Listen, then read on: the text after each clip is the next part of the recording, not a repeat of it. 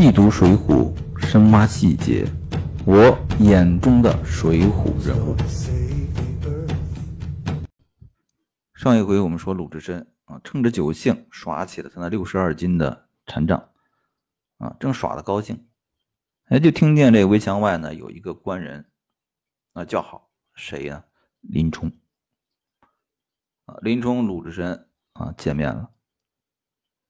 那随后呢，这个故事的重心呢就转向了林冲啊。前面咱们已经讲过了啊，两个人呢谈得很高兴，很投机啊，于是呢结拜为兄弟啊。大家注意啊，这个鲁智深呢，他好交朋友，那前面呢也碰到了很多的熟人，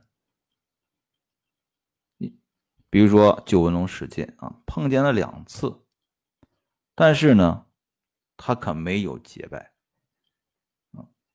那书里面啊，在上梁山之前，他唯一结拜的兄弟就是林冲。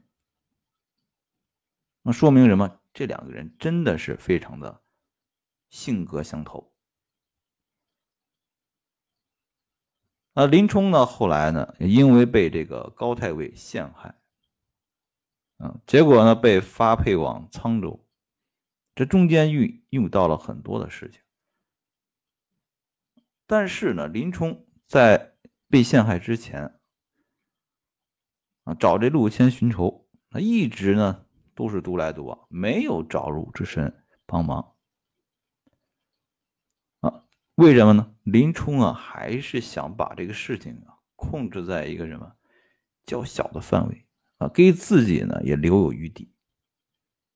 啊他一直针对的是陆谦啊，他并没有胆子去针对什么高衙内，或者说针对高太尉，直到最后被陷害，被发配到曾州，而且这高太尉还派人派工人在这个路上野猪林要害了这林冲啊，结果呢，在野猪林呢被林冲的结拜兄弟啊鲁智深搭救了。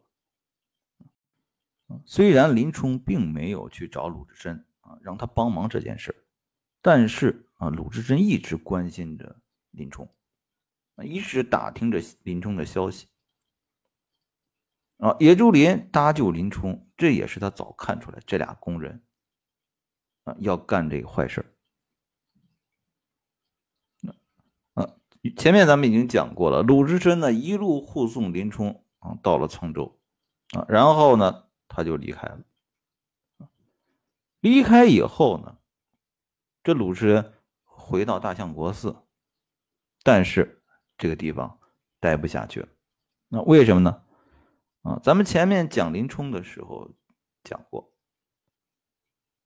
啊，这俩工人呢，其实在已经猜到了这个鲁智深的身份，但是呢，还没有落实。啊，在哪儿落实的？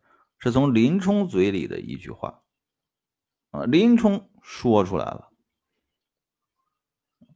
鲁智深是谁？大相国寺的和尚，啊，倒把垂杨柳的好汉，啊，这下就把这个鲁智深的身份给坐实了，啊，于是呢，啊，这有的听友呢就认为啊，这鲁智深这人啊，心术不正，这卖友求荣。那为了讨好工人啊，他把自己好朋友、结拜好兄弟鲁智深给卖了。其实这个就有点和林冲前后的这个性格啊，他就不太统一了。那我的观点是什么？林冲这个人憨直，没有那么多心眼别看武艺高强，但是呢，心眼真的不多，不够用。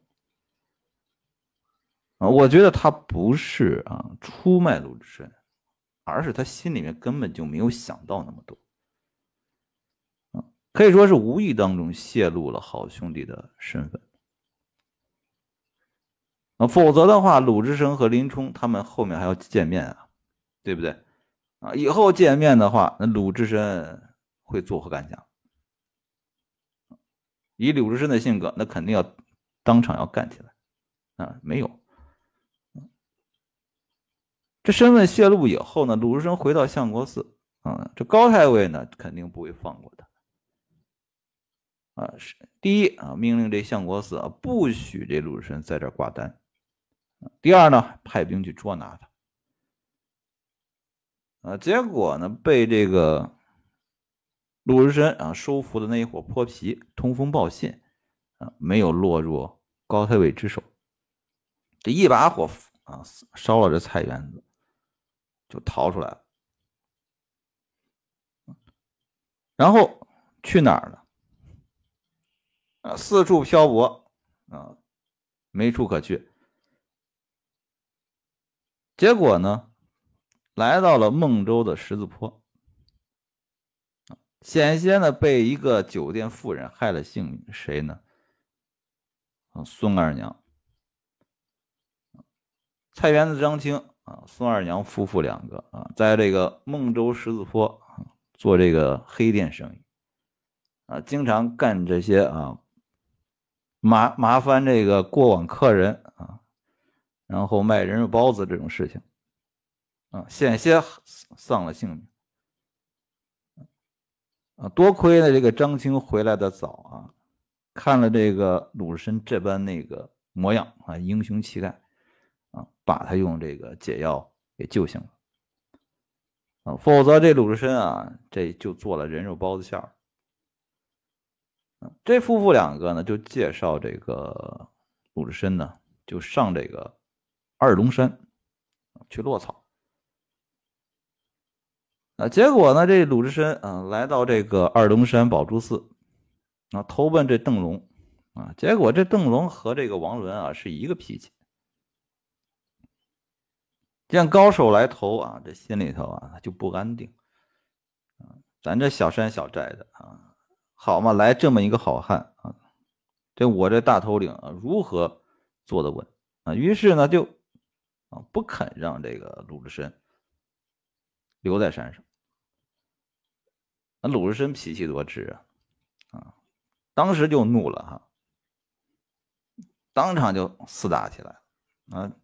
这邓龙呢又打不过鲁智深，啊，怎么办啊？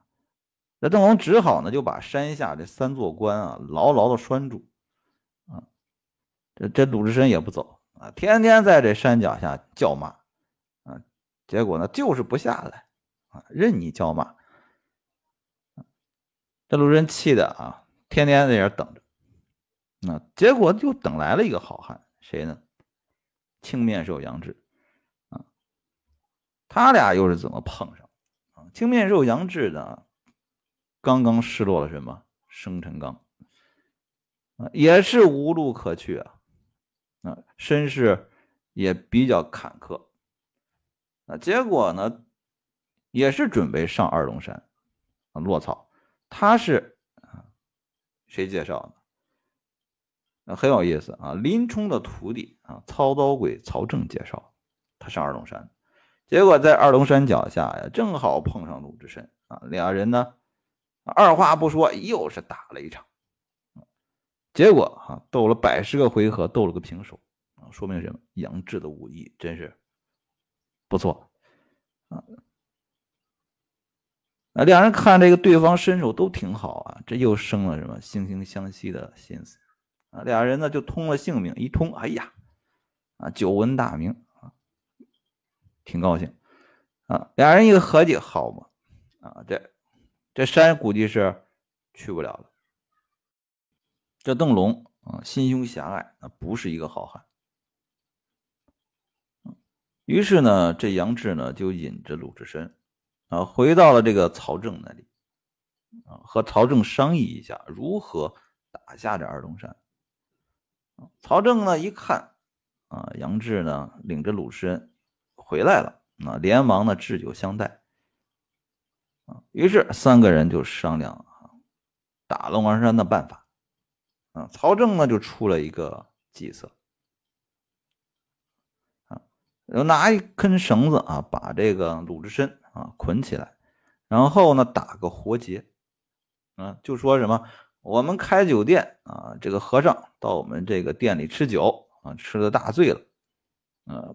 还不肯给钱啊，嘴里还喊着要打你二龙山啊，因此呢，我们趁他醉了，把他绑起来啊，送到山上让大王处置。哎，这办法啊挺不错，这个打入敌人内部啊，转开他的什么山门。于是呢，第二天啊，这个曹正呢，领了五七个庄家，和这个杨志、鲁智深一起就奔这个二龙山来了。到了山脚下呢，把这个鲁智深呢用这个活接头，用绳子绑了，让这个两个庄客啊牵着这个绳子。这杨志呢带了一个梁吏啊，穿着破布衫啊，手里呢倒提着朴刀。曹正呢就拿着这个鲁智深的禅杖啊，众人呢就来到这个啊龙山这个山门前。这小喽啰们呢一看。啊，这个绑了个和尚过来啊，连忙向这个邓龙啊就通报。邓龙一听，哎呀，这挺好啊，赶快赶快把这个和尚给我拉上来啊！这两天吓得我啊门都不敢出。于是呢，这曹正的就押着鲁智深啊就上山了。这三座关啊，二龙山啊非常险峻，有三座关端的很。厉害，两下里山环降进来啊，包的这个宝珠寺啊，山峰呢生的雄伟，中间呢只有一条路上关，三重关上摆着什么泪目炮石、硬弩强弓啊，竹枪密密的攒着啊，过了这三座关卡，来到这个宝珠寺，来到这宝寺前呢，这。门口立着七八个小喽啰啊，一看啊，绑的是鲁智深啊，指手就骂啊，你这秃驴啊，伤了大王，今日你也吃拿了，慢慢的碎割了这厮啊。这鲁智深这直脾气啊，这时候也倒忍得住啊，他只不作声啊，还要更加的深入敌人内部压到这个佛殿里啊。这中间坐了一个虎皮交椅，啊，一群小喽啰围着什么？围着邓龙。这邓龙一看，哎呀，鲁智深啊，又骂起来：“你这死秃驴啊！前日点翻了我，啊，伤了小腹，至今啊青肿未消，今日也有见我的时间。”这骂的正高兴，正痛快。鲁智深这会儿啊，要发作了。深睁的圆怪眼，大喝一声：“撮鸟休走！”啊，两个庄客呢就把这绳头一拽，啊，这活结就开了。啊，鲁智深啊从曹正手里就接过禅杖，啊，云飞轮动。这杨志呢，撇了这个斗笠，啊，提起手中的朴刀，啊，曹正呢，啊，抡起枪棒，啊，庄客一起发作，并力向前。这邓龙啊，他猝不及防啊，被这个鲁智深的一禅杖啊，把这脑袋盖劈成了两半啊，把这个交椅都打碎了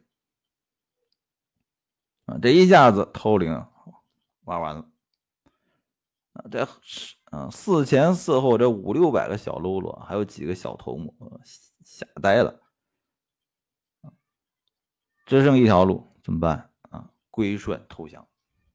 啊把这个鲁智深和杨志啊奉为头领啊，于是啊，这个未来啊梁山坡上一支重要的力量啊二龙山队伍就建立起来了啊，两个武艺高强的好汉鲁智深和杨志啊在二龙山就落草了啊，鲁智深的故事呢啊就结束了。啊，我们看他的遭遇啊，看他的所作所为啊，无一不体现了两个字，一个是皮，皮的时候是真皮啊，大闹五台山啊，干的那些事儿啊，啊，确实有点过分，但是还有一点真啊，对朋友真，对善待自己的人真，对好人真啊，永远保有一颗。真心啊，所以啊，鲁智深，我送他三个字啊，熊孩子。熊的时候是真熊，但是永远保有一颗孩子般的真心。好，谢谢大家。鲁智深的故事啊，我们就到今天为止。啊，接下来讲哪个人物呢？嗯，说实话，我也没有想好。啊，不知道大家心目中啊，觉得《水浒传》当中还有哪个有趣的人物值得我们拿出来讲一讲？啊，希望大家在评论区能够告诉我。啊，谢谢大家。